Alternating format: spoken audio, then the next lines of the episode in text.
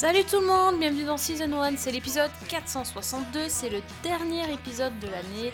Juste avant Noël, on se réunit une petite dernière fois pour vous parler de notre top 3, 3,5, 3, 3 quarts, on sait pas, ça se négocie encore. Enfin bref, notre top 3 de l'année en compagnie de Fanny. Coucou Fanny. Salut Sophie, salut Priscilla et salut tout le monde. Et de Priscilla. Salut, les... Salut Priscilla, j'allais dire les filles. mais- Oui, bah je, peut-être que je suis plusieurs dans ma tête. Tu Parce que c'est. Noël. je ne sais pas, je ne sais pas. En tout cas, bonjour à tous. Bonjour euh, Fanny, bonjour Sophie et bonjour à nos auditeurs adorés. Alors avant de faire notre, euh, notre top 3 de, de l'année sérielle, moi je voulais vous dire, petit bilan de l'année euh, season one-esque, si ça existe. On a quand même réussi à, à faire euh, 29 euh, émissions dans l'année. Ouh. Je trouve que c'est quand même pas mal du tout. On a, on a bien tenu les rythmes cette année, dont 29 émissions avec Fanny. Donc euh, Fanny, tu as la médaille d'or de la présence euh, dans le podcast. Euh, je n'ai pas osé compter le nombre de recommandations que Fanny vous- nous a faites le long de cette année, mais c'est forcément à trois chiffres. hein. parce Bah, que écoute, ouais, c'est c'est assez impressionnant. Et Bah, donc, je- Et, Ouais. et- et attends, mais alors du coup, c'est à cause de, à cause de Fanny s'il y a des pannes électriques ah maintenant. ben Oui, c'est ça. c'est ça. Et ben voilà, ça. tout s'explique. C'est ça, trop de recos. Et euh, Priscilla, si tu veux savoir, tu as fait 21 podcasts sur 29, ce qui est énorme. Tu, je pense que tu as battu euh, ton, ton record de, de présence dans le podcast cette année. Donc euh, l'année prochaine, il faut faire encore mieux. Pas de Et pression. bah, écoute, euh, moi, moi, tant qu'il n'y a pas euh, d'autres sujets style Damer, euh, je suis là. Oui, on sait, voilà, les, les- les sujets à éviter si, euh, pour Priscilla, ça sera euh, les tueurs en série et les trucs euh, glauques, euh, voilà, où tu mets ton veto. Mais sinon, à part ça, euh, t'as été là vachement, vachement cette année, c'est cool. Donc, Oh, donc, donc je la médaille en chocolat. ouais, ouais, Elle est exactement. contente. Mais oui, c'est bien. Donc, donc voilà, et, et donc c'est le moment de dire merci aux auditeurs de nous avoir écoutés cette année et merci à tous nos fidèles auditeurs, la Dream Team un peu de, nos auditeurs euh, qui, nous, euh, qui nous suivent et qui nous euh, parlent très très régulièrement sur Twitter. On vous embrasse aussi. D'ailleurs, il y en a qui ont déjà commencé à donner leur top euh, 5, euh, 10, euh, 3, 4, on sait plus. Et bon, on va voir si on est d'accord avec vous. Voilà, c'est le moment de tout vous dévoiler ce soir. Donc, vous êtes prêtes? Mais oui. Ah oui, là j'ai sorti même le bloc-notes moi-même pour écrire des trucs. Ah ouais, carrément. Oh, quelle bonne idée. Trop bon, compliqué. très- Est-ce que tu veux commencer, Priscilla, à nous dévoiler ton, ton top 3 Ah bah oui, je peux tout à fait. Donc, dans mon top 3, si je vous dis qu'il y a Pamela and Tommy, Damer et Drôle, est-ce que vous me croyez? Euh, J'ai un gros doute. C'est bizarre. bah, C'est bizarre. Non, j'ai... non, Pamela and Tommy, non, pas du tout. Damer Damer, t'étais même pas là pour le podcast, hein, ça je me rappelle. Oui, Pamela j'ai- Tony, t'étais présente? Oui, j'étais là et Ah, on si, m'a même débriefé de cette magnifique scène avec euh, le monologue de Tommy dans la salle de bain. Exact. Oh, grand Ah, moment. Grand moment, Grand de, moment. de solitude d'ailleurs, hein, mais c'était incroyable. Et, et puis drôle, euh, bah non. Donc, euh, Non, je te rappelle que le podcast s'appelle Drôle ou pas. Donc là, je pense que... C'est vrai. euh, Ouais, non, c'était c'était pas ça. Non. Non, et bah alors du coup, Est-ce qu'il y a des paillettes dans ton, dans ton top?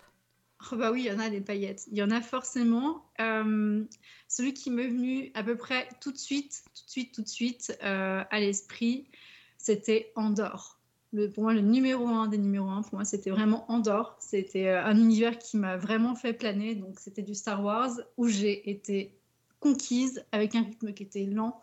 où on prenait le temps de poser les intrigues, où euh, on était un peu à contre-courant de ce qui se passait d'habitude sur, euh, sur du Star Wars. Et moi, j'ai vraiment euh, guetté chaque semaine avec impatience euh, la mise, la, mise en ligne sur la plateforme de, chaque épisode. Donc vraiment, Cassian Andor, c'était mon petit chouchou de l'année.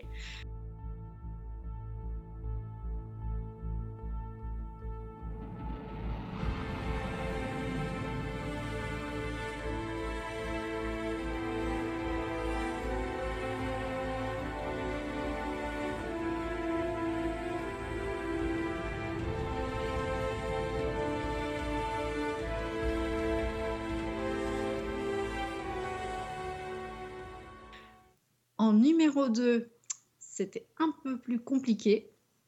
Mais pareil, si j'avais dû regarder un titre, ça aurait été Rings of Power, à votre grand désespoir. Je sais mais voilà, euh, je, c'était euh, pareil, euh, très contente que, que Prime se soit lancé sur ce projet et réalisé quelque chose d'aussi beau.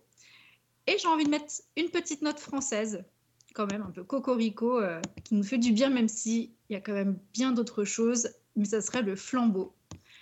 Parce que, euh, parce que Jonathan Cohen, parce qu'il est fou, parce qu'il ose tout, et parce que ça, c'est pas du tout commun sur, euh, sur ce qu'on propose en France, sur, euh, sur des grandes plateformes ou à, la télé.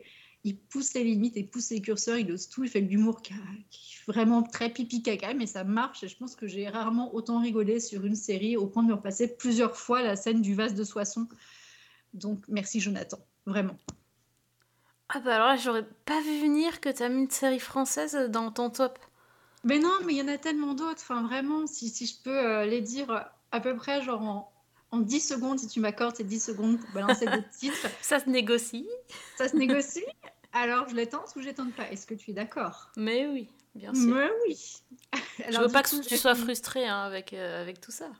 Mais je serais pas frustrée, mais en fait, on a été tellement gâtés cette année en termes de séries euh, que, voilà, donc euh, me- merci, quoi. On en a vécu des super bons moments. Donc, dedans, j'aurais mis aussi euh, forcément Wednesday, parce que gros coup de cœur de fin d'année.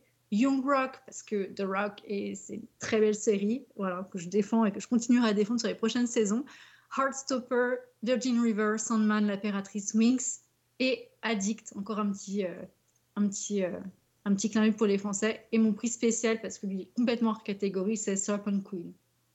Voilà, c'est. euh, Ah oui, il y avait. C'était même plus top 10, là, on est à top 12, non? Je sais pas, j'ai pas compté, mais euh, ouais, on doit être à 10, une dizaine, quelque chose Ouais, ouais, comme ça. c'est. Il y a vraiment un beau prix spécial pour Serpent Queen euh, cette année. Bon, en gros, c'était une bonne année série, quoi, pour toi. Ah ouais, on est content. Avec des trucs super variés et vraiment, j'étais bien nourrie et j'étais contente de pouvoir parler de tout ça avec vous en tout cas. Waouh Bon, je peux, je peux déjà juste spoiler sur mon top 3. Je n'ai aucune série en commun avec toi. Parfait.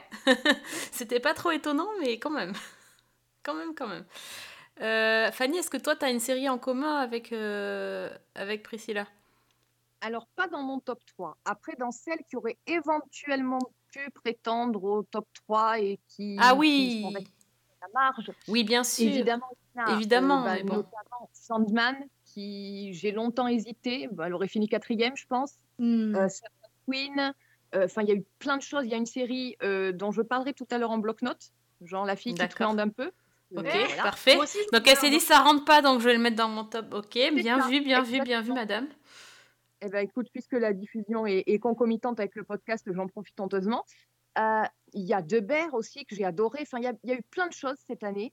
Mais euh, bizarrement, alors que je pensais que j'allais vraiment galérer, ben, mon top 3, il s'est fait tout naturellement. Je n'ai pas hésité. J'ai vraiment mes trois séries qui sont arrivées tout de suite dans ma tête. Euh, donc, dans mon top 3, je mets en premier euh, une série de Apple qui s'appelle Severance, dont j'ai eu l'occasion de parler en bloc-notes. Donc, c'est une série dystopique qui, en gros, on- raconte l'histoire bah, d'une entreprise, Le Monde Industries, où pour y travailler, il faut accepter de se faire implanter dans le cerveau une puce électronique qui divise l'esprit en deux parties cloisonnées. Donc, d'un côté, on a les souvenirs de la vie en dehors du bureau, si vous êtes marié, si vous avez des enfants, etc. Et de l'autre, la vie professionnelle au bureau avec les collègues, etc. Et donc, c'est totalement hermétique. Et quand on se souvient de l'autre, on ne se souvient pas du premier. Et dans ce contexte-là, on suit un personnage qui s'appelle Mark, qui est joué par Adam Scott, qui, euh, bah, qui en fait va jusqu'ici ne se posait pas tellement de questions. Il avait accepté cette situation-là. Et l'arrivée d'une nouvelle collègue et le retour d'un ancien collègue qui avait mystérieusement disparu et qui lui fait des révélations va le pousser à s'interroger sur, euh, sur cette situation-là, sur cette puce, sur tout ce qui se passe dans l'entreprise et sur euh, l'espèce de pacte avec le diable qu'il a, qu'il a signé puisque ce qui passait au départ pour un moyen d'alléger la charge mentale au travail est en fait un véritable cauchemar euh, existentiel. Et moi, ce que j'ai aimé dans cette série, c'est qu'on avait tout ce côté dystopique qui est extrêmement perturbant, une mise en scène qui est souvent angoissante, qui est très bien faite, et en même temps, une vraie histoire derrière. Au-delà de, simplement le fond de, de réflexion dystopique, on a une vraie histoire qui est très bien menée, qui est pleine de suspense avec un cliffhanger euh, du dernier épisode qui est euh, c'est de la torture littéralement parce que c'est pas possible de nous laisser comme ça. Et en même temps, euh, il y a un côté totalement déjanté dans cette série, beaucoup d'humour parce qu'on vire par moments à la satire à la satire absurde, pardon. Et, donc gros coup de cœur pour Severance sur Apple TV qui pour moi est même le numéro un sans le moindre doute.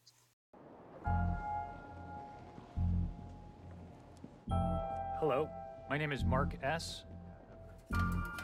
And I have, of my own free accord, elected to undergo the procedure known as severance.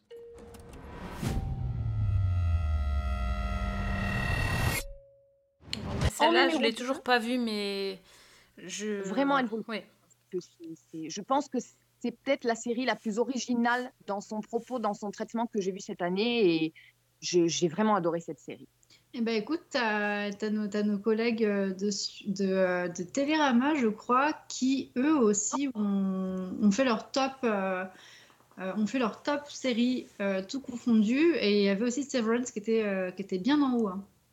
Bah, écoute, caution Télérama, je sais pas si je m'en vante, mais Bah, On- je pense que pour oui. la suivante, je vais peut-être être d'accord aussi avec eux, bizarrement, parce que je ne pouvais pas passer à côté de la saison 6 de Better Call Saul, euh, la dernière Mhm. saison. Donc, euh, je pense qu'il n'est pas besoin de rappeler que Better Call Saul, c'est le spin-off de Breaking Bad qui est consacré à l'avocat de Walter White, donc Saul Goodman. Et pour moi, c'est cette sixième saison, je, je pourrais citer toute la série en fait, parce que j'ai retrouvé euh, tout ce que j'avais aimé tout au long de la saison, c'est-à-dire bah, ce personnage extrêmement complexe de Saul Goodman qui est joué par le, le- le- j'ai oublié son nom, c'est génial. Euh, je connais que lui en plus. Enfin, il est excellent. Vous voyez très bien de qui je veux Oui. parler. Euh, parce que j'ai retrouvé aussi ce, ce travail de la mise en scène qui est euh, ex Bob Odenkirk. Voilà. Ce travail de la mise en scène qui est extrêmement soigné, où on a presque des tableaux par moment, par épisode, et où c'est pas gratuit, c'est pas que esthétique. C'est-à-dire que dans certains épisodes, on a un gros plan sur un objet, on a un angle inhabituel où on a la sensation que les personnages sont écrasés dans un coin de l'écran, on a un gros plan sur un regard, et c'est tout des choses qui jouent un rôle dans l'histoire. Euh, et autant je pense que beaucoup de gens avaient des doutes au départ quand le spin-off a été lancé, et il faut dire que les premières saisons sont peut-être moins convaincantes, autant on est monté en puissance de façon assez phénoménale. Et cette dernière saison, bah, c'est le point final de, de ce parcours complètement chaotique et j'allais dire de ce, de ce voyage désinitiatique en quelque sorte du personnage où, on voit comment on est passé euh, bah, du personnage de, de Jimmy McGill au départ jusqu'à Saul Goodman et, où on retrouve euh, bah, le, lien avec Breaking Bad et en même temps l'approfondissement de ce, personnage-là qui était vraiment au second plan dans Breaking Bad et qui, a pris une importance et un panache euh, absolument génial. Et la fin, pour moi, est absolument parfaite. Elle est très émouvante et elle réussit à faire écho complètement au début de la série. Donc euh, voilà, pour moi, Better Call Saul, c'est un grand oui sur la saison 6 et c'est un grand oui sur toute la série en général. Et alors, bizarrement, ma troisième série, je n'ai pas fait exprès, mais c'est aussi une saison 6 et c'est aussi la dernière d'un spin-off puisque c'est la saison 6 de The Good Fight. Ah Hmm. oui, celle-là, je m'attendais à ce que tu la mettes. Forcément. Euh, donc, elle est dispo actuellement euh, en France sur Teva, euh, en replay sur le, le- les chaînes du groupe M6, le- sur le service de replay du groupe M6. Donc, The Good Fight, spin-off de The Good Wife, où cette fois, on suit Diane Lockhart, donc, qui est jouée par la divine Christine Baranski. Et au début de la série, elle rejoint un cabinet d'avocats majoritairement afro-américains, qui est dirigé par Liz Reddick. Et, en fait, cette série, elle s'est positionnée tout de suite comme la série de l'ère Trump, la série anti-Trump même, la série démocrate qui tire à boulet rouge sur l'administration, qui a abordé des tas de sujets. On a parlé de l'affaire Madoff, on a parlé de l'affaire Weinstein, de l'affaire Epstein, de, des, des interférences de la Russie dans les élections, enfin de plein de choses. Et, et cette saison 6, elle enfonce le clou, elle se déroule dans une situation particulière puisque euh, on est un peu au bord de l'effondrement, c'est-à-dire qu'on est à Chicago, euh, où le cabinet est au milieu de manifestations extrêmement violentes de suprémacistes blancs qui tentent en fait d'organiser des émeutes au cri de euh, White Lives Matter, abat les juifs, etc. Et, le bâtiment où sont les bureaux, de, où, sont les, bureaux du cabinet d'avocats est constamment au milieu des détonations, des fumigènes, des sirènes, etc. Et dans ce climat de fin du monde, Lise, elle, elle est dans une position délicate puisqu'on lui impose un nouvel associé qui est joué, qui s'appelle Richard et qui est joué par le formidable André Broker qu'on a vu dans Oh oui. et qui est mais exceptionnel, vraiment un personnage inénarrable. Et Diane, bah, elle, elle, elle est au bord du burn-out. Euh, elle envisage de prendre sa retraite et en attendant, bah, elle a recours à une thérapie un peu particulière à base d'hallucinogènes. Ce qui fait Mhm. qu'on a des scènes entières où elle est dans les bureaux de, de- du cabinet d'avocats avec un tournesol à la main et qu'elle a l'air complètement de planer à 10 000. Et en plus de ça, bah, elle a un petit crush sur son médecin euh, et on la comprend puisqu'il est joué par John Slattery de Mad Men. Oh wow. Et que Ah oui. son mariage avec Kurt, euh, républicain convaincu et représentant de la NRA, est extrêmement menacé par cette situation-là. Alors, il y a beaucoup de choses dans cette saison. Il y a toute une intrigue autour de- du personnage de Carmen Moyo qui se retrouve à défendre un baron du crime. On a, enfin, on a vraiment tous les personnages qui ont leur propre arc narratif. On a le retour de Ellie Gold, le magnifique Ellie Gold Oui. qui était dans The Good Wife, c'était le conseiller de Peter Florrick. Euh, et à la fin de tout ça, ben, on arrive à la conclusion de la série dont je ne dirai rien, si ce n'est que euh, ben, on est au milieu de l'acmé des, des émeutes dont je parlais et qu'on se retrouve avec une scène géniale et extrêmement perturbante qui est la réponse de la scène d'ouverture de la série. Euh, où si vous vous rappelez, Ah oui. on avait qui assistait un, incrédule devant sa télévision à l'annonce de l'élection de Donald Trump à la présidence des États-Unis et qui était une coupe de champagne à la main complètement interloquée parce qu'elle s'apprêtait à fêter la victoire d'Hillary.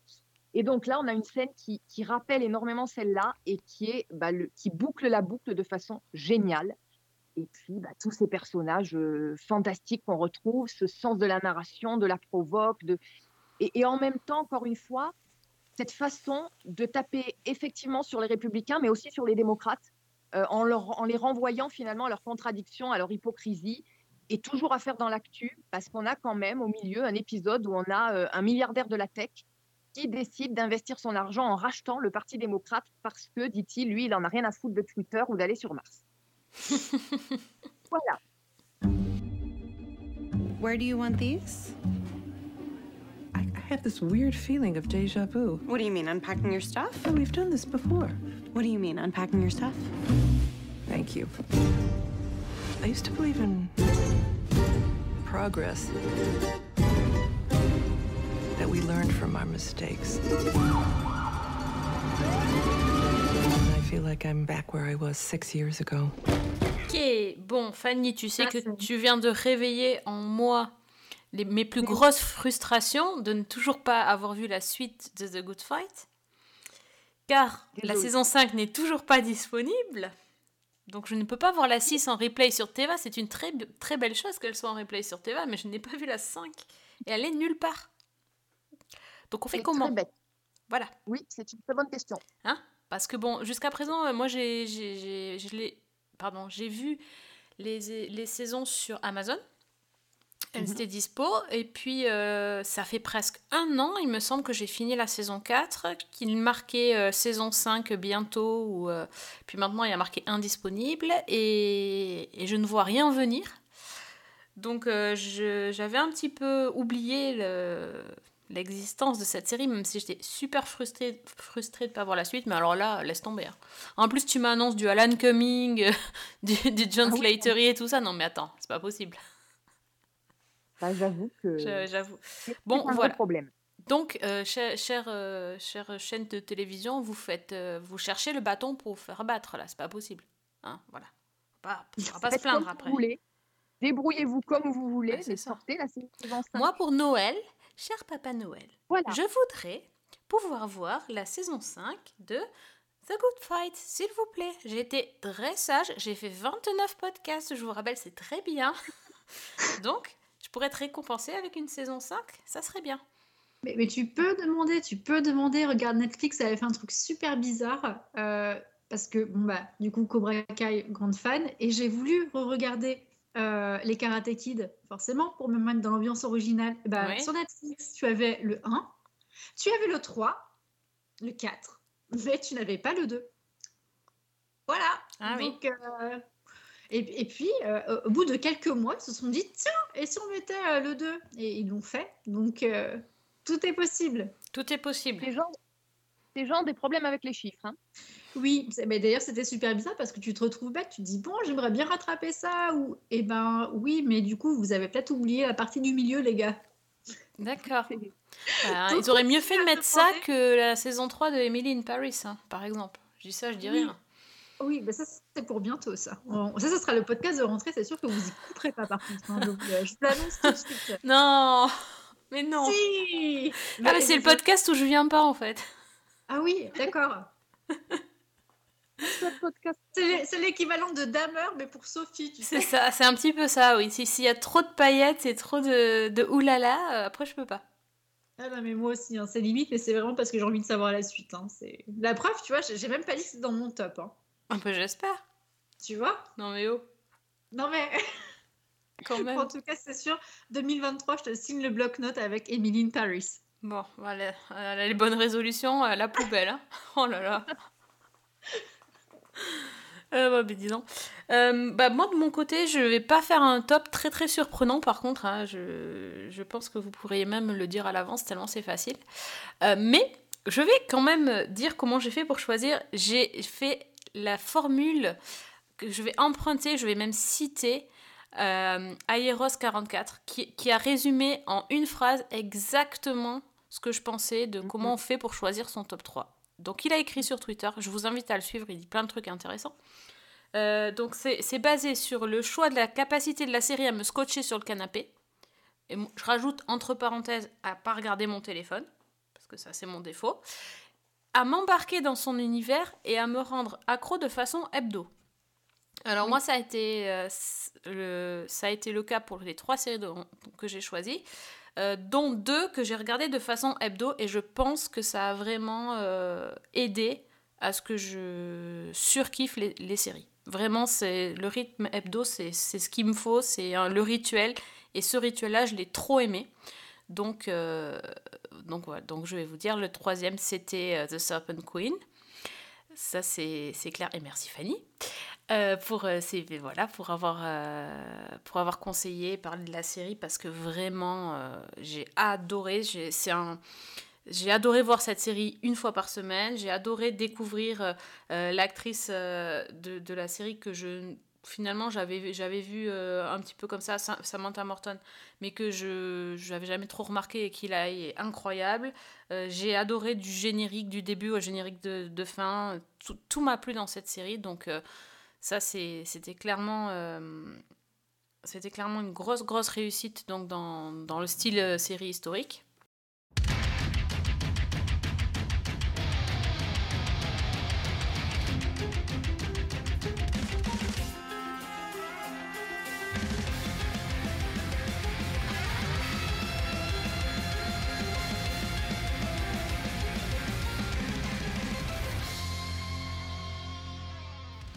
Bon, mais en deux, on vous en a parlé il n'y a pas très longtemps, bah, c'est mercredi.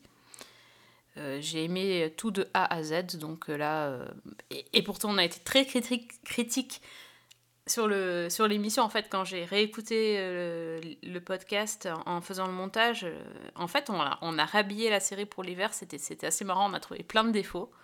Mais tous les défauts, bah, en fait, ça n'empêche pas que c'était un vrai plaisir. Alors ça, je l'ai pas regardé de façon hebdo, hein, clairement, c'était pas possible. J'ai enchaîné les épisodes, mais par contre, j'ai été euh, scotché sur le canapé, euh, clairement. J'ai été dans l'univers à 2000%, du- au niveau de la musique et au niveau des, de l'esthétique de la série. Ça m'a embarqué, c'est...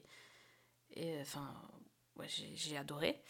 Et en premier, eh bien, c'est une série que vous n'avez pas citée encore, mais euh, bah, je, je sais que vous avez aimé aussi quand même, c'est House of Dragons. C'était, pour moi, c'était ma série. Ah, C'était ma série de l'année. Tout simplement parce que je l'attendais vraiment beaucoup, beaucoup. Et, et je me suis rendu compte dans les premières secondes de House of Dragons à quel point Game of Thrones me manquait. Et je pense que cette série de Game of Thrones m'a marqué euh, à vie. Et que ça fait vraiment partie de, de ces, de ces séries-là où je me, vois re- je me vois encore revoir les épisodes. Ça m'a tellement marqué, ça m'a c'est- Enfin, je, je, Tu je me- revivais les... En fait, tu revivais les émotions que tu avais Ouais, sur ça m'a repro- ça me reprof exactement. Bah déjà euh, déjà c'est euh, aussi le fait que j'ai vu la, la tapisserie de de Game of Thrones et euh, et quand, quand tu vois cette tapisserie là, c'est un truc de dingo où tu vois chaque détail de Enfin, le truc, tu me rappelles plus combien de mètres est fait, ça, c'est hallucinant. Tu vois chaque scène brodée et, et tu, tu, tu vois euh, ces petits bouts de fil, ça te remet des images. Tu te dis, mais à quel point cette série a été forte. Et ben, House of Dragons, je dis pas qu'elle est aussi forte que Game of Thrones, c'est pas ça, mais elle m'a procuré vraiment la même sensation, la même, euh, la même addiction, la même joie de me dire, bah c'est lundi et ce soir, je vais regarder ça. Et franchement, ça fait hyper longtemps que ça m'est pas arrivé. Ça m'est arrivé sur mercredi de me dire ça y est, ça y est, ça arrive. Mais je me disais pas euh, en me levant le matin, trop cool ce soir, je vais regarder mercredi. Non. Mais par contre, House of Dragons, il a réussi le truc de me dire bah tiens, c'est le lundi, c'est le rituel. Et tous les lundis matins, j'avais une journée de pourri. Bah, je me disais ah, c'est lundi, c'est nul. Ah non, mais trop bien. Ce soir, je vais regarder House of Dragons. Et ça, rien que pour ça, je pense que c'est pour ça que la série a la palme d'or en fait. Play an ugly game. You have the determination to win it.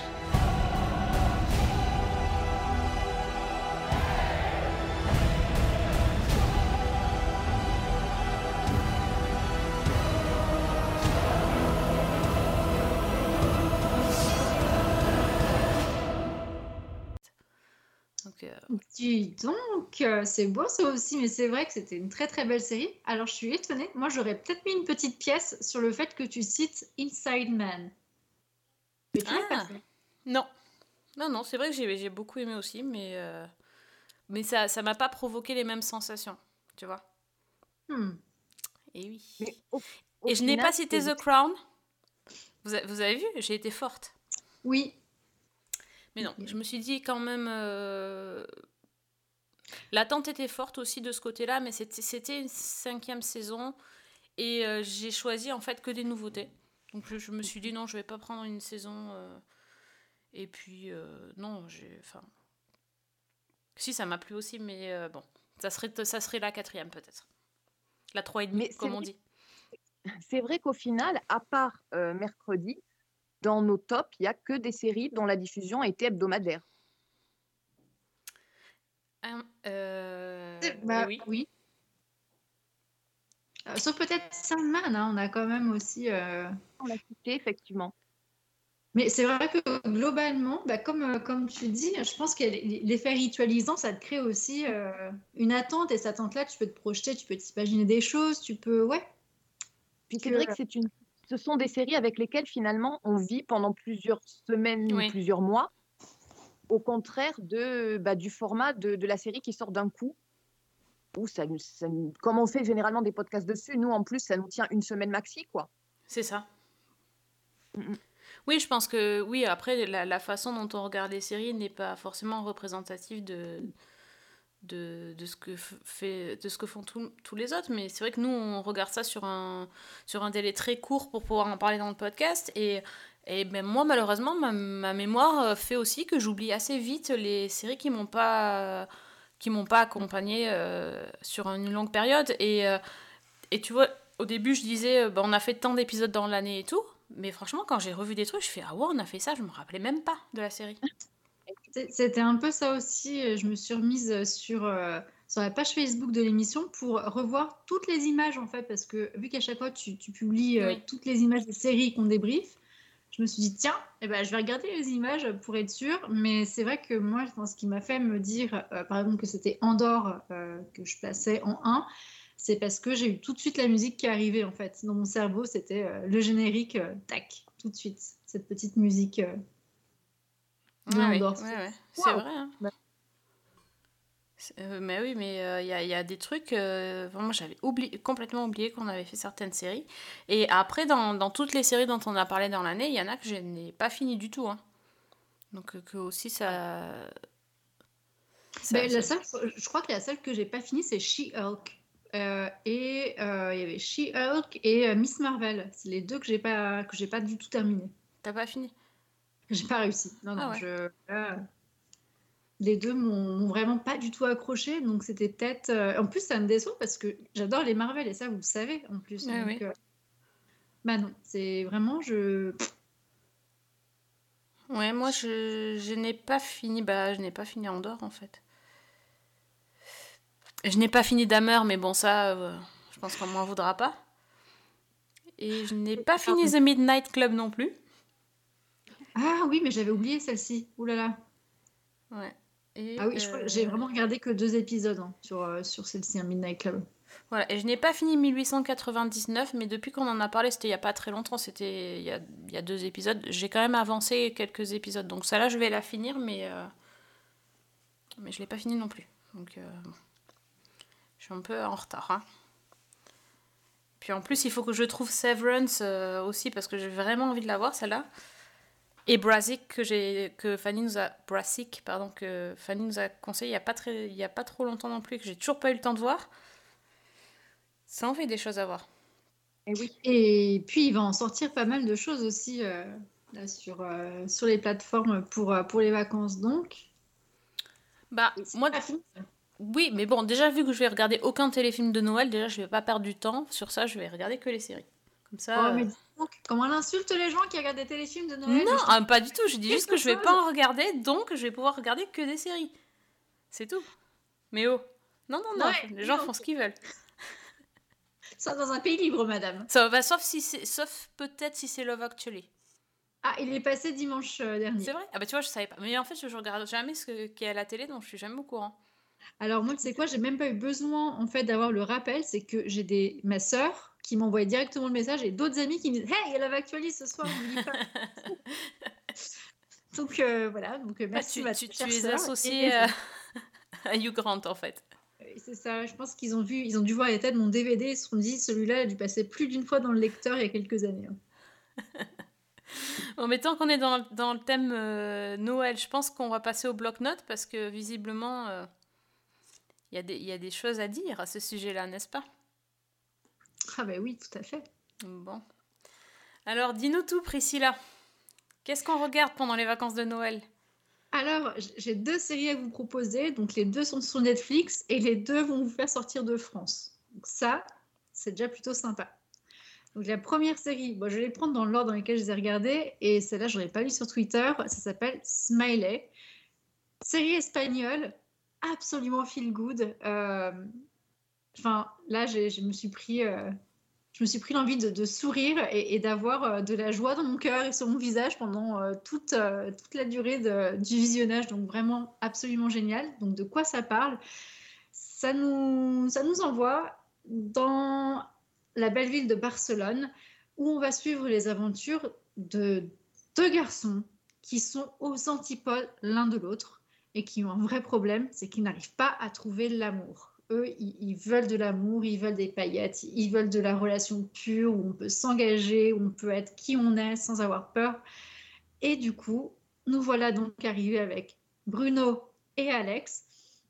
Donc Alex est un barman, euh, il est plutôt beau gosse, il a un beau sourire, il enchaîne les conquêtes, mais à chaque fois, euh, bah, ça se finit euh, plutôt mal pour lui, il se retrouve seul, ou alors il est avec quelqu'un qui ne le comprend pas, ou qui lui dit, bah écoute, euh, si tu veux qu'on se revoie, c'est d'accord pour s'amuser, mais pas beaucoup plus. Donc il- comprend pas, alors que lui, il a envie de partager des films d'amour, il a envie de partager des films comme Love Actually, hein, n'est-ce pas Mhm. Comme quoi. Mais il n'y arrive pas. Et de l'autre, euh, on a notre bon Bruno, qui lui est architecte et qui vit mal ses relations amoureuses parce que euh, lui, il est un peu aigri. Pareil, il a tellement de mal à, trou- à trouver l'amour et à trouver quelqu'un qui réponde à, toutes ses, exigences que euh, c'est trop compliqué. Et puis, ce qu'il faut savoir, c'est que pour lui, une relation sentimentale, ça finit forcément dans le décor. Donc, voilà. Donc, il a très envie, mais il souffre aussi de, de la peur de se faire abandonner. Et sa seule source de bonheur, eh ben, c'est son chien. Donc, euh, donc voilà. Et un jour, Alex, qui vient de se faire euh, dumper encore par un, autre, euh, par un autre de ses copains, en a marre et il prend le téléphone et il appelle sur un téléphone fixe. Mais il fait une erreur. Et il tombe sur le fameux Bruno et là, il l'incendie. Donc Bruno écoute, Pendant ce temps-là, Alex lui dit qu'il en a marre, que de toute façon, euh, lui, il veut aimer, il veut être aimé, qu'il a besoin de ci et qu'il a besoin de ça pour qu'une relation soit belle et épanouie. Donc, le Bruno, il comprend pas ce qui se passe, mais il se prend une chasse de l'espace par un mec complètement inconnu.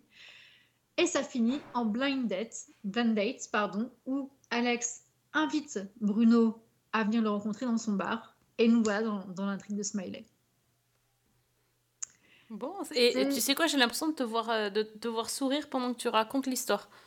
Mais c'est juste génial. euh, c'est euh, c'est d'une sincérité et d'une fraîcheur. Et puis il y a tout le côté espagnol où c'est très rentre dedans. Tu, sens hein, l'atmosphère espagnole où ça dit les choses, mais tout le monde s'aime. C'est ouais, c'est grand, grand, grand coup de cœur euh, pour, euh, pour cette période hivernale euh, et les vacances qui approchent à grands pas. C'est ma première reco. Si je peux juste réagir sur cette série, c'est un petit bonbon. C'est drôle, c'est frais, c'est c'est- pas du tout gnangnan parce que effectivement c'est brut de décoffrage. Euh, et c'est euh, moi je, je savoure les épisodes parce que je trouve qu'en plus les acteurs ont une alchimie qui est fantastique. Ça joue énormément aussi dans le montage avec le spectateur. Et c'est très rare, mais moi j'ai fini certains épisodes euh, où j'étais là, mais non, mais non, mais c'est pas possible. voilà. C'est exactement ça. C'est exactement ça. Tu te dis, allez, sangria pour s'en remettre. Exactement. C'est c'est vraiment génial. Ouais, je... Elle m'a vraiment bien, bien fait planer. Et, et celle-ci, honnêtement, je ne l'ai pas mise dans mon top euh, de Noël, enfin dans mon top de fin d'année, mais clairement, euh, elle y rentrait. Si, euh, si je n'avais pas gardé pour le bloc-notes, elle était très, très clairement dans le top, euh, dans le top 10. Ouais, donc tu nous as fait une Fanny en fait. Tu l'as gardé pour le bloc-notes pour pouvoir en parler. Eh ben oui, écoute, il faut bien ménager son suspense. hein. Je suis allée à bonne école. Bien, bien, bien. Mira, ya sé que nunca respondes enseguida. Por eso te mandé los WhatsApps. Y aún así no me dices nada. Y me extraña porque las últimas semanas no ha sido así, ¿verdad? Esto es magia. Por unos momentos lo fue. Et euh, donc tu veux nous parler de ta deuxième reco Bon, on peut peut-être laisser. Oui, euh, on laisse, on laisse Fanny alors. Vas-y Fanny, dis-nous tout. Eh ben écoute, euh, moi je, je vais faire alors aussi ma série qui aurait pu rentrer dans le top 3 et qui n'est pas rentrée, parce qu'elle était en bloc-notes. Euh, et en l'occurrence, c'est une surprise même pour moi. Très franchement, je ne m'y attendais pas du tout, euh, puisque c'est une série anthologique dont j'ai détesté la saison 1 et dont j'ai adoré la saison 2. Donc c'est White Lotus. Mais non. Et si. Ah, Donc, série anthologique créée par Mike White, qui est en fait une sorte de satire sociale. Et quand je dis que j'ai détesté la saison 1, mais vraiment, c'est-à-dire que je l'avais trouvé brouillon, vulgaire, j'avais détesté les personnages, j'avais vraiment souffert parce que, bah, parce que quand on regarde des trucs en famille, on choisit pas forcément ce qu'on regarde. ah, Euh, donc c'est- c'était, mais c'était une épreuve, vraiment, clairement. Et donc, la saison 2, j'y suis allée un peu à reculons. Euh, et j'y suis allée quand même pour deux raisons. D'abord parce que euh, un ami qui l'avait vue m'a dit il faut absolument que tu regardes, elle est géniale. Et ensuite pour le casting. Donc à savoir euh, Will Sharp, Megan Farney qu'on a vu dans Double Type, et surtout Aubrey Plaza, Michael Imperioli, donc notre Christopher De Soprano, Ah oui. et Frank Moranis. Voilà, donc il y avait du beau monde. Et, et bon, il y avait quand même le personnage joué par Jennifer Coolidge qui revient. Oh. Donc, ça, c'est pas forcément rude. une actrice que Oui. Voilà.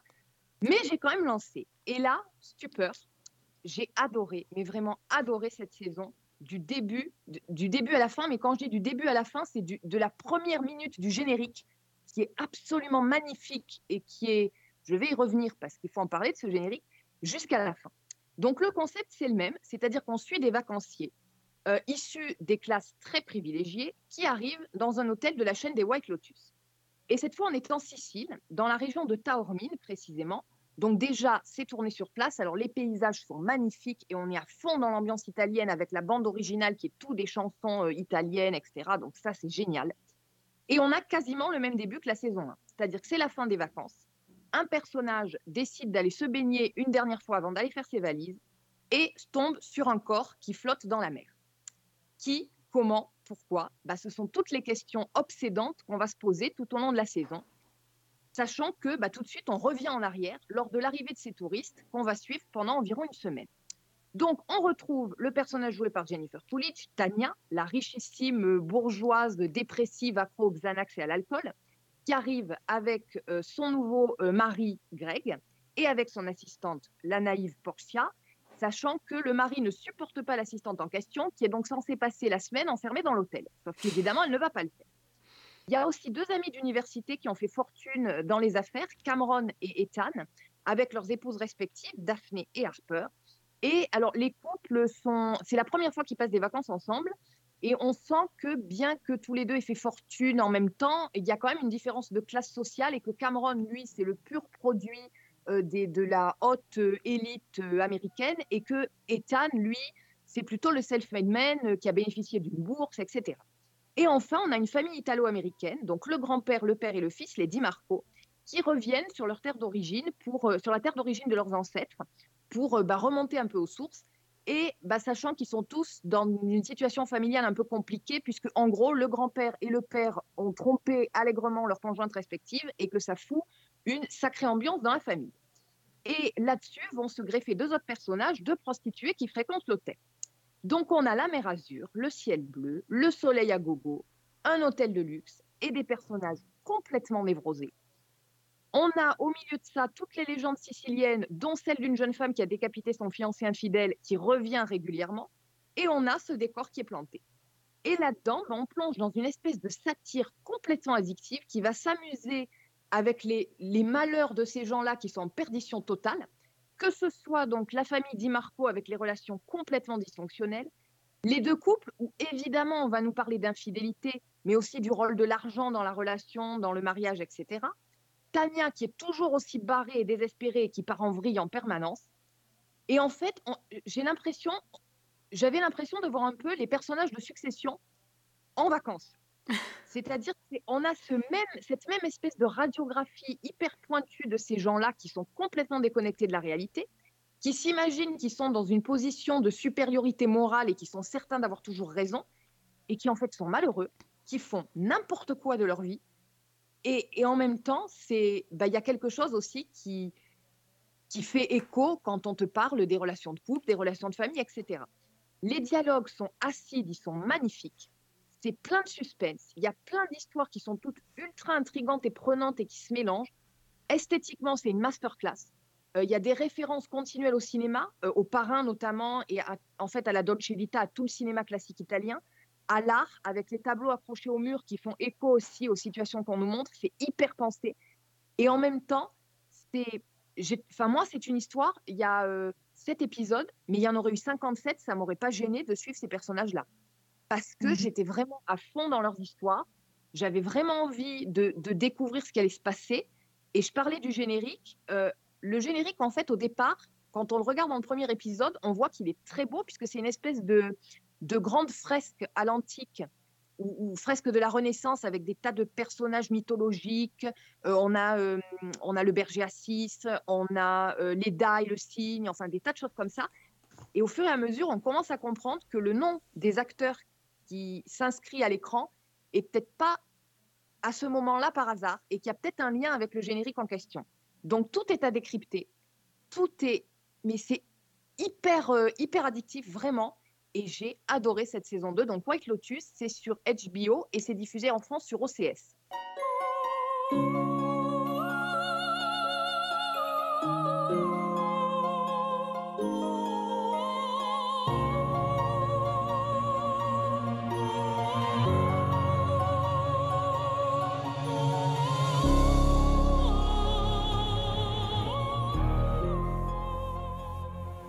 Je suis soufflée. Je pensais pas que cette saison pouvait être Ah, aussi bien. J'avais même pas envie de regarder.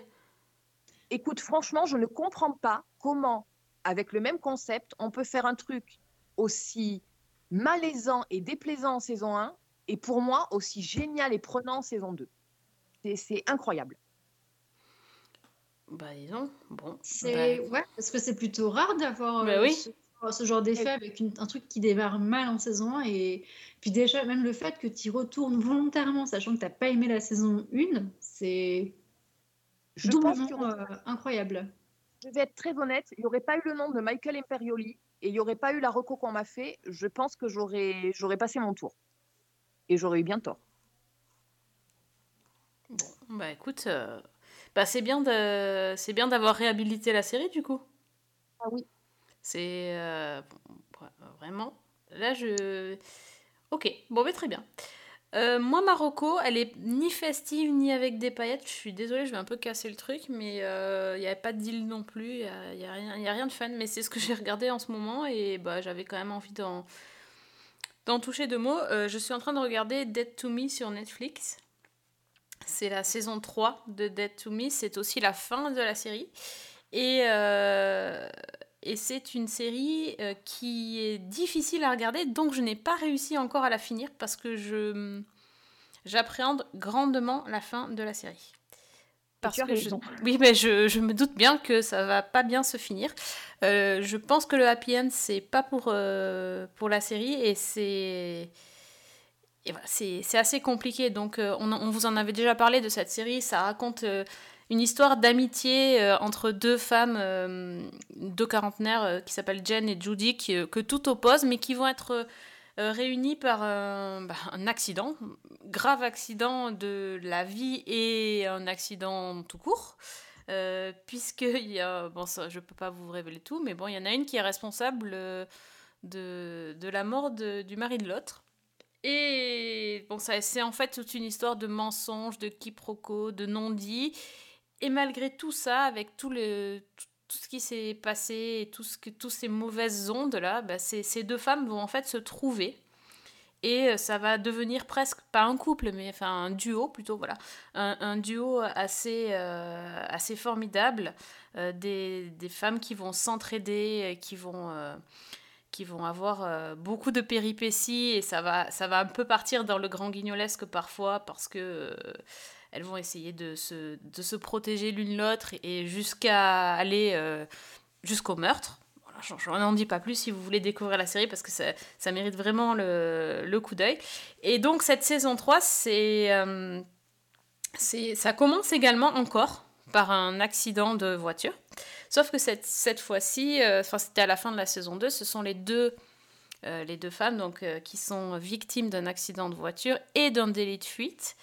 Et, euh, et en fait, euh, là, la, saison commence, on les retrouve à l'hôpital. euh, elles sont plus ou moins touchées par, par l'accident de voiture. La, la police commence à leur tourner autour, ce qui n'est pas bon signe vu que je vous ai parlé de meurtre précédemment. La police leur tourne autour parce qu'elles ont été victimes d'un accident et que quelqu'un s'est enfui. Donc il faut bien qu'ils enquêtent et ça les dérange pas mal. Et surtout quand après on va savoir euh, qui est l'auteur. Bon bref. Et surtout, euh, ce qui va se passer, et c'est là que je dis que c'est difficile, c'est qu'en fait, il y en a une des deux qui va apprendre qu'elle est, euh, qu'elle est atteinte d'une tumeur euh, en stade 4. Donc, euh, c'est un peu compliqué. Euh, et la, série arrive quand même à faire des quiproquos sur ça. Je, ils sont quand même. euh, parfois, ils sont assez hardcore, hein, je trouve. Et là, euh, voilà, c'est l'amitié qui va se renforcer et qui va à un moment donné prendre fin. Et là, je n'arrive pas à, finir. Donc euh, j'y vais, il me reste deux épisodes, voilà, j'y vais à reculons, je, sais ce qui va se passer, mais je ne veux pas euh, voir parce que j'ai pas envie de finir la série, mais bon, je vais y arriver. Euh, bon, C'était peut-être pas le meilleur moment de vous conseiller de regarder ça, mais en fait, c'est vraiment, c'est, c'est- ces femmes m'ont touchée. Euh, Christina Applegate, euh, euh, c'est quand on sait en plus que bon, elle a quand même tourné cette saison alors qu'elle est atteinte d'une sclérose en, place, plaques, et qu'elle a vraiment pris sur elle pour finir cette série comme il se doit. C'est d'autant plus touchant de voir ça. Euh, Linda Cardellini, elle est, euh, moi je l'adore depuis depuis Urgence, je l'adore. Et, donc voilà, j'ai vraiment une tendresse particulière pour euh, pour cette actrice et pour son personnage aussi. Et donc voilà, je peux pas en dire plus, mais c'est une série dont personne ne parle vraiment, avec deux actrices au top, je trouve, de leur, de leur art, que ce soit dans le dramatique ou dans la comédie, parce que mine de rien, c'est quand même une comédie dramatique où il y a des situations complètement loufoques et, drôles, mais, mais derrière, c'est quand même teinté de, drame. Enfin, c'est la vie, mais en puissance 10 000, quoi, avec une grosse exagération. Et euh, donc voilà, je vous le recommande, c'est sur Netflix. Les trois saisons sont donc dispo et ça s'appelle Dead to Me, pas Dead Like Me, c'est pas pareil. On en a déjà vu de toutes les couleurs.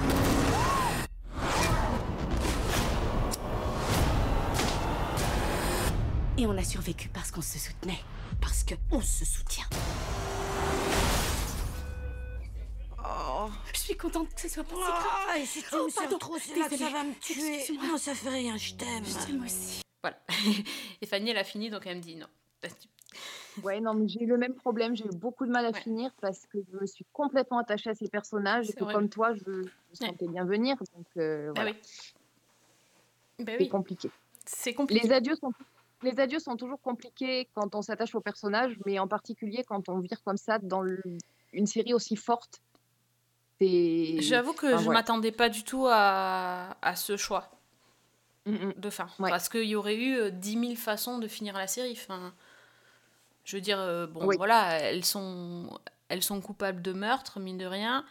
Euh, voilà, soit ça passe, soit ça casse. euh, Enfin, tu vois, enfin, il peut y avoir 50 000 façons et je, je, je sais pas d'où ils ont trouvé cette idée de déceler ce cancer comme ça et puis pouf pouf. euh, Ouais, enfin, ça, ça leur donne des scènes extraordinaires à jouer, c'est c'est sûr, mais euh, enfin, c'est rude. Voilà, c'est exactement ce que j'allais dire. C'est rude. Donc voilà. Alors je bien. sais pas s'il faut regarder ça à Noël. Alors peut-être vous allez regarder ça juste avant, parce qu'après sinon vous allez plomber tout, tout le repas de famille là. C'est clair. Voilà. Ou Donc, ou alors tu, tu, ouais, tu le regardes vraiment après, sinon, les fêtes. Pour bien commencer l'année. Ouais, je sais pas. Parce que tu sais, après les fêtes, après, t'as, t'as cet effet un peu down, où t'es un peu down parce que t'as, t'as trop fait de trucs, t'as trop vu de gens, et puis quand tu te. Enfin, tu vois. Le mois de janvier, c'est jamais le, le meilleur mois pour, le, pour la, joie de, la joie de vivre, la bonne humeur, tout ça, donc je suis pas sûre. En fait, Bon, je alors, sais pas quand c'est le bon je- moment. Je propose d'alterner entre un épisode de Taroko et un épisode de Marocco. Oui, c'est ça. de. Peut-être. Peut-être que c'est la bonne, euh, la bonne prescription, euh, docteur Priscilla. Exactement. Et d'ailleurs, t'as une autre Rocco euh, sympathique? Ça tombe bien que tu me passes aussi une belle transition avec le monde médical parce que justement, on va y plonger un tout petit peu. C'est vraiment un prétexte. Et là, du coup, bah, on part en Italie et à Venise plus particulièrement. Ça ouvre pas du rêve, ça déjà, avec le début? Ouais, déjà, pas mal, pas mal. Bah, après, la Sicile, euh, c'est, ça, ça, c'était bien aussi. Ouais, mais là, c'est Venise. Écoute, euh, c'est les gondoles, euh, c'est euh, toutes ces, ces belles, ces belles maisons, cette architecture. Et surtout, et encore, des histoires d'amour. Forcément, c'est Noël, c'est les paillettes. Et c'est un remake d'une série qu'on a déjà vue et que l'on a déjà débriefé, qui s'appelait Home for Christmas, qui était une série norvégienne. Sauf que là, ils nous l'ont refaite à la sauce spaghetti. Et nous voilà donc sur la série qui s'appelle euh, Je déteste Noël, dispo également sur Netflix, donc en six épisodes d'à peu près 35 minutes, donc ça va vite à regarder, pas très contraignant, et c'est feel good. Donc même principe que la série norvégienne, c'est exactement la même histoire. On a cette infirmière qui s'appelle cette fois-ci Gianna, qui euh, est toute seule. On sent que Noël arrive, que tout le monde, les esprits s'échauffent et c'est en Italie et voilà. Et c'est surtout qu'on lui met la pression à la pauvre parce qu'on cherche à faire le plan de table, à savoir qui est-ce qu'on va inviter pour faire le repas du 24 et, et surtout si enfin elle va réussir à se caser avec quelqu'un parce que eh, elle a 30 ans, l'horloge biologique elle tourne et puis on rigole pas avec ça. Elle a un trou est maqué, ses frères et ses sœurs ils sont en couple, son père et sa mère ils sont ensemble et puis bah elle, alors elle en est où? Donc la pauvre elle est tout le temps assise entre ses deux petits neveux qui sont des jumeaux. Et voilà. Dur quoi. La, la place, euh, la place la, moins la moins agréable. Donc on, voit qu'elle fait sa vie, qu'elle c'est une infirmière, qui est là, qui est disponible, qui est là pour ses patients, qui, donne beaucoup d'elle-même, qui est très proche de ses amis. Et, euh, et, du coup, sous la pression de tous les regards familiaux, finit par dire Eh ben non, mais euh, je vous l'ai pas dit, mais je ne serai pas toute seule à Noël. Voilà, donc elle va devoir se trouver un copain euh, à présenter à la famille pour euh, les fêtes de Noël. Et on va donc suivre Diana dans tous ses dates plus ou moins pourri et euh, plus ou moins tordu d'ailleurs. jusqu'à jusqu'à ce fameux repas de Noël. Va-t-elle arriver à présenter quelqu'un? C'est la grande question. Est-ce qu'elle va pas se perdre elle-même dans cette recherche de l'amour? C'est aussi une autre question. Et, euh, et c'est donc très très mignon. C'est voilà, c'est du feel good. C'est la version euh, la version italienne de Home for Christmas. Il y a des choses qui sont très très proches. Donc si vous avez déjà vu Home for Christmas, je pourrais même vous dire ce qui se passe. C'est pas nécessairement un spoil, mais la réécriture euh, est vraiment jolie. On prend vraiment tous les codes de l'Italie, des traditions italiennes. Euh, de, la beauté aussi euh, bah, des décors, parce que là, clairement, Venise, bah, ça envoie, il hein. ne faut pas non plus être, être difficile là-dessus. Et les personnages sont attachants. Le jeu des comédiens est, juste parfait. Il y a de la douceur. Il y a pareil, il y a ce, espèce de, piment italien qui est là, où ça pique, hein, ça va très très fort. Hein. Par contre, ils sont plus, plus rude hein, que, dans la version norvégienne, très clairement. On sent qu'il y a la, Méditerranée là-dessous. Euh, mais euh, c'est euh, une version même que j'ai beaucoup plus appréciée que la première. Donc, je pense que c'est un bon remake, une bonne réécriture. Et c'est vraiment super feel good. Quoi. Puis Diana, elle est tellement attachante. Et pareil, tous ses, tous amis sont attachants. On, voit qu'ils prennent quand même soin d'être libres dans, dans ce qu'ils proposent.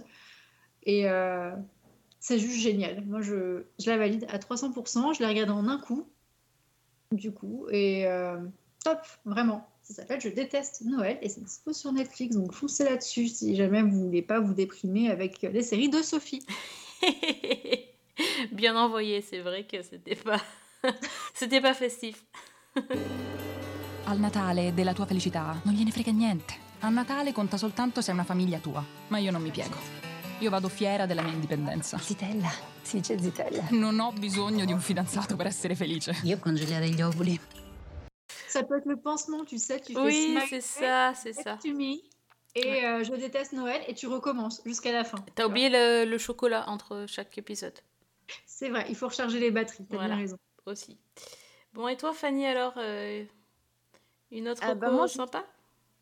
Ouais, une reco, euh, bah moi, une série que j'ai beaucoup aimée. Euh, qui est un peu le, le cozy mystery british euh, qu'on aime bien en cette période de fête, même si pour le coup ça se passe pas à Noël. Ça s'appelle Magpie Murders, euh, Comptine mortel en français. Il y a six épisodes d'environ 40-45 minutes. Euh, c'est dispo en replay sur Sisplay et c'est aussi sur MyCanal. Donc, bah, je parlais d'une série cozy mystery british. la particularité, c'est qu'elle est à la fois très typique et très classique et qu'elle a un petit twist qui donne une vraie originalité. Donc, c'est tiré euh, d'un roman de Anthony Horowitz, qui a créé la série euh, lui-même. Et au casting, on retrouve notamment Leslie Manville, donc qui joue Margaret dans la saison 5 de The Crown, et okay. Hill, donc le Varys de Game of Thrones.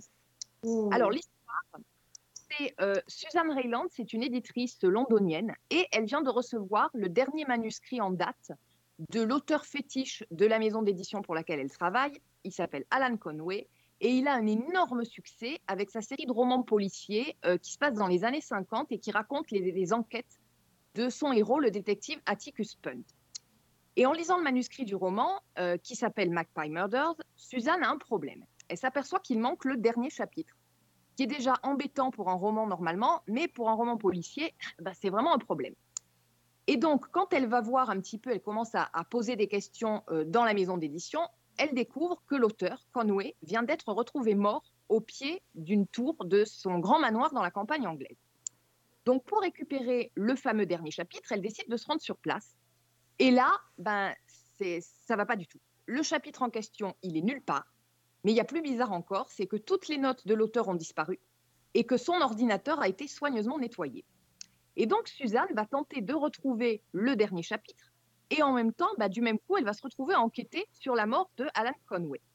Et elle va découvrir que tout le monde détestait l'écrivain, notamment parce que dans ses romans, il reprenait tout son entourage dans des rôles extrêmement négatifs.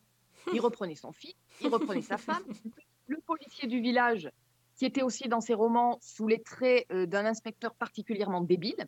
Et donc, tout le monde avait raison de vouloir sa mort. Et donc, c'est comme ça que ça commence avec cette éditrice qui est à la recherche du chapitre manquant, qui est propulsée dans cette enquête criminelle. Donc l'histoire est très bien menée. Euh, L'enquête, elle avance de façon assez classique à coup de révélations, de découvertes, etc. Et comme Suzanne, bah, elle cherche ce foutu dernier chapitre, bah, ça se fait naturellement. C'est-à-dire que le fait que quelqu'un qui n'est pas enquêteur se retrouve à tenter d'élucider la mort d'une victime, ça marche, c'est crédible. La série, elle joue beaucoup sur le côté british. Il y a des références incessantes à Agatha Christie, à Conan Doyle, donc ça, c'est hyper sympa. Mais surtout, il y a un petit côté original. C'est-à-dire qu'on suit à la fois l'héroïne, mais aussi le personnage des romans du mort. C'est-à-dire qu'en même temps, on suit l'enquête de, de, cette jeune femme, enfin de cette femme, et en même temps, ben, en parallèle, on a le, le dernier roman, l'histoire du dernier roman avec Atticus Punt dans les années 50, qui enquête sur le meurtre d'une gouvernante d'une grande famille de l'aristocratie anglaise. Et petit à petit, ben, on comprend que ces deux histoires sont liées, qu'elles se Oh, répondent, c'est génial. que les, personnages, que les personnages sont en miroir et que la fiction et la réalité sont peut-être pas si éloignées que ça. C'est hyper habile, c'est très très fun. Il y a beaucoup d'autodérision. Euh, je pense notamment, il y a un, épisode qui s'ouvre sur un flashback où on voit l'éditrice qui explique à l'auteur qu'il faut jamais commencer par un flashback. Euh, en plus de ça, on a petit à petit, je disais, la frontière se brouille entre réalité et fiction. Bah, petit à petit, elle, elle commence à s'imaginer qu'elle enquête avec Atticus Pound dans la réalité sur le meurtre de l'écrivain. Elle a des dialogues avec lui. Et c'est vraiment ce qui fait tout le sel de cette série, qui est, quand elle est classique, elle est extrêmement efficace. Et quand elle part dans cette espèce de, de délire en parallèle, bah, elle est absolument géniale. Donc vraiment, c'est une série qui est pour moi un, un petit coup de cœur et une bonne surprise. Donc ça s'appelle Comptine Mortel, Magpie Murders, et c'est dispo pour l'instant sur Sisplay et c'est aussi sur MyCanal. Chapter 1 There were many who considered Atticus Punt to be the world's greatest detective. I had dinner with him last night. And? He's finished it. Magpie Murders. There's no last chapter. It's missing the last chapter. A who done it without the ending? It's not even worth the paper it won't be printed on. Ça a l'air tellement bien. Mais oui, non mais je sais ce que je vais regarder. Hein. C'est sûr, Ah c'est oui, ça. Je, je pense que ça va te plaire, vraiment. Ah oui, oui, c'est- mais c'est sûr. Ah, Ah, je la mets en haut pour, euh, pour les deux prochaines semaines là. Ah bah, Ah, mais complètement. Ah ouais, non, vraiment Fanny là, je pense que t'as trouvé le truc. euh. Hmm. Ah bah. Tu sais quoi? Même devant Emily in Paris. Oh là Entre Alors ça- difficultés en même temps. Là, je me suis pas vraiment mouillée. Mais euh, Attention là, on a du level. hein. fort, tu Ah m'étonnes. bon. On pourra débriefer comme ça. Ah oui, oui, Mais- avec plaisir. En plus, il y a deux plateformes, c'est c'est génial, c'est royal. Et alors, tant que vous y êtes, euh, comptez les pis, c'est très important. Ok. Je n'en dis pas plus. On compte les pis. Ok. C'est un peu quoi C'est un peu comme les triangles dans, dans 1899. Tu vois, va falloir euh, avoir l'œil là. C'est ça. Ah oui, c'est important. C'est quand même une super bonne série parce que en plus, faut qu'on réfléchisse, faut qu'on compte des trucs. Elle est sur deux plateformes et ça rentre complètement en contradiction avec euh, The Good Fight que du coup on n'arrive pas à trouver euh, C'est ça. cette pauvre, euh, notre pauvre Sochi quoi. Bah ouais. Donc, euh, Les- elle, a que des, elle a que des qualités cette série quoi. Bah voilà. Mais les mecs sont pas foutus de nous mettre la saison 5 de The Good Fight, mais celle-là, ils te la mettent sur deux plateformes. Donc, C'est ça, voilà. Écoute, euh, les contradictions du truc. C'est pour ça qu'il faut demander et qu'il faut y croire vraiment Fanny, euh, Sophie, croyons, Oui. croyons-y. Hein. Oui, I want to believe. euh, je, je connais Mur Mur- Murder, Mulder. pas Murder, c'est pas pareil. C'est Magpie Murders, mais pas Mulder. Bon, bref, ouais, bah écoute, moi je, je valide ce choix, ça m'a l'air bien bien chouette. Donc euh, je vais regarder ça pendant les vacances. Très bonne idée. Bon, bon, bon, ben écoutez, je pense qu'on a fait le tour de notre, euh, de notre top euh, annuel avec un bloc-notes encore bien bien rempli. Donc on a dit sur Netflix, les, les- la, la paillette et, et l'esprit de Noël, c'est Je déteste Noël et Smiley. Euh, L'esprit de, du Grinch de Noël, ça c'est moi, c'est Dead to Me saison 3 sur Netflix aussi. Et euh, donc Fanny, c'était euh, White Lotus, c'est sur OCS Ouais, c'est ça. C'est donc la surprenante saison, euh, très bonne saison 2. Et donc Magpie Murders, Sisplay et MyCanal. Oh là là. Qu'est-ce qu'on va faire de tout ça, tout ce, toutes ces séries hein? Il vous reste plus que euh, 15 jours pour, pour avoir rempli votre, votre to-do list de 2022. hein. En termes de challenge. série, hein, parce que le reste, je- j'en parle même pas. Oui, parce qu'il y a quand même beaucoup de sorties là qui, qui arrivent euh, entre, euh, entre là maintenant et la fin d'année. Donc, euh, Ouais, c'est ça. pas- on, on va pas chômer, hein, vraiment pas. Donc, on sera vraiment en forme en, en 2023 quand on va se retrouver. Ouais, mais oui, tout à fait. Mais en attendant, si on veut discuter séries, euh, top 3, top 10, top 5, euh, n'hésitez pas à venir nous partager vos tops euh, de l'année. Ça, c'est sur Twitter. Donc, Fanny Alors moi, c'est Fanny L. Allegra. et Priscilla La vraie prise. et sur Season 1 avec un 1. Ouais, venez nous dire, euh, voilà, ben, peut-être de quel top vous êtes le plus proche ou le- votre propre top, parce qu'après tout, vous regardez plein de séries vous aussi, donc dites-nous euh, dites-nous les, lesquelles euh, vous ont fait briller les yeux pendant l'année. Et, euh, si vous avez des trajets pour aller euh, au réveillonné, ben, n'hésitez pas à télécharger nos anciens numéros pour, nous écouter en voiture, en avion. où vous voulez, quand vous voulez, on est là. C'est sur donc SoundCloud, iTunes et sur les chroniques de Cliffhanger Co. Et, euh, et je crois que c'est tout. Je vous remercie encore les auditeurs de nous écouter, de, de nous être fidèles, de discuter avec nous. Euh, Ne changez rien, pas besoin de faire euh, de, de bonnes résolutions pour euh, 2023. Vous êtes déjà au top. Euh, merci les filles. Mais de rien. Moi, j'aurais un- j'aurais j'aurais un petit truc à demander à nos auditeurs, si tu veux bien. Ben oui, vas-y. Parce que tu, tu, le- tu, nous- tu leur demandes de faire le top. Mais moi, je serais bien curieuse si vous pouvez me faire ce petit cadeau, un peu un côté Grinch aussi, de leur top 3 flop série de l'année. Alors, Parce flop que 3, ça, quoi. On n'en parle, on n'en parle pas, mais j'aimerais quand même bien qu'à un moment, on ait aussi des top 3 flops. Donc, si nos auditeurs pouvaient me faire ce petit cadeau, eh ben, je serais bien contente. Ah, le challenge, c'est bon ça, mais moi aussi je veux faire. Ah, eh ben alors go Ah, il faut que je réfléchisse, je le dirai sur Twitter. Tout Ah oui. On, fait- on se fait un flop 3. Ah oui, bah ça marche. Deal. ça marche. Et euh, on se retrouve donc l'année prochaine pour euh, une nouvelle année remplie de séries. Et en attendant, bonne semaine. Et bonne série Monica, Monica,